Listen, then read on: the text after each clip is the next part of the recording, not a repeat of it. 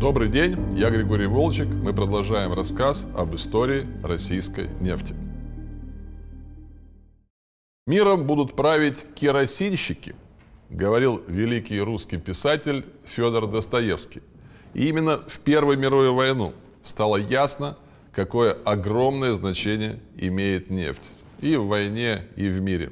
По мнению историка Курта Лика, исход Первой мировой войны был решен во многом благодаря нефти.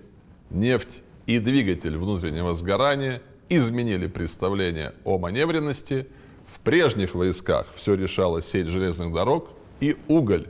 Добившись в них преимуществ, немцы были уверены в победе. Но к концу войны грузовик победил локомотив. Конец цитаты. Сенатор Беранже, директор французского генерального комитета по топливу, был еще красноречивее и при этом конкретнее. Кровь земли, нефть была кровью победы – Германия недостаточно учла наше преимущество в нефти.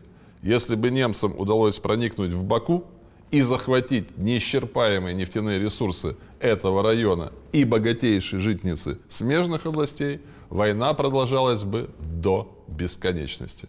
Конец цитаты. И я, пожалуй, соглашусь с мсье Беранже – Летом 1918 года британские корабли вошли в Мурманск, Архангельск, Ревель, это нынешний Таллин, Севастополь, Батуми, Баку, Владивосток. В советских учебниках истории говорилось по этому поводу так. Войска 14 государств Антанты вместе с белыми армиями пытались задушить молодую Советскую Республику. Да, наверное, задача задушить Советскую Республику англичанами ставилось, но все же основной их целью было недопущение в стратегические пункты главного врага – немцев. А вторжение на юг бывшей Российской империи было обусловлено только одним – стремлением взять под контроль бакинскую нефть. И это было сделано. Высадив в Баку первый десант 6 августа 1918 года, уже под занавес войны, англичане, вытеснив турецкий экспедиционный корпус, захватили абсолютно все, имеющее отношение к нефти. Нефтепромыслы, трубопроводы, грузовые терминалы, нефтеналивной флот на Каспии, стратегические железные дороги, включая Баку-Батуми, магистральный нефтепровод вдоль этой трассы, Батумский нефтепорт и так далее. Заодно англичане прибрали к рукам и важные объекты на противоположном берегу Каспия – порт Красноводск и нефтепромысел Чиликен. При этом отмечу, что англичане грабили бакинских нефтяников – не очень сильно. Закупая у них нефть и нефтепродукты всего на 20-25% ниже цен мирового рынка, объясняя скидку затратами на оккупацию территорий.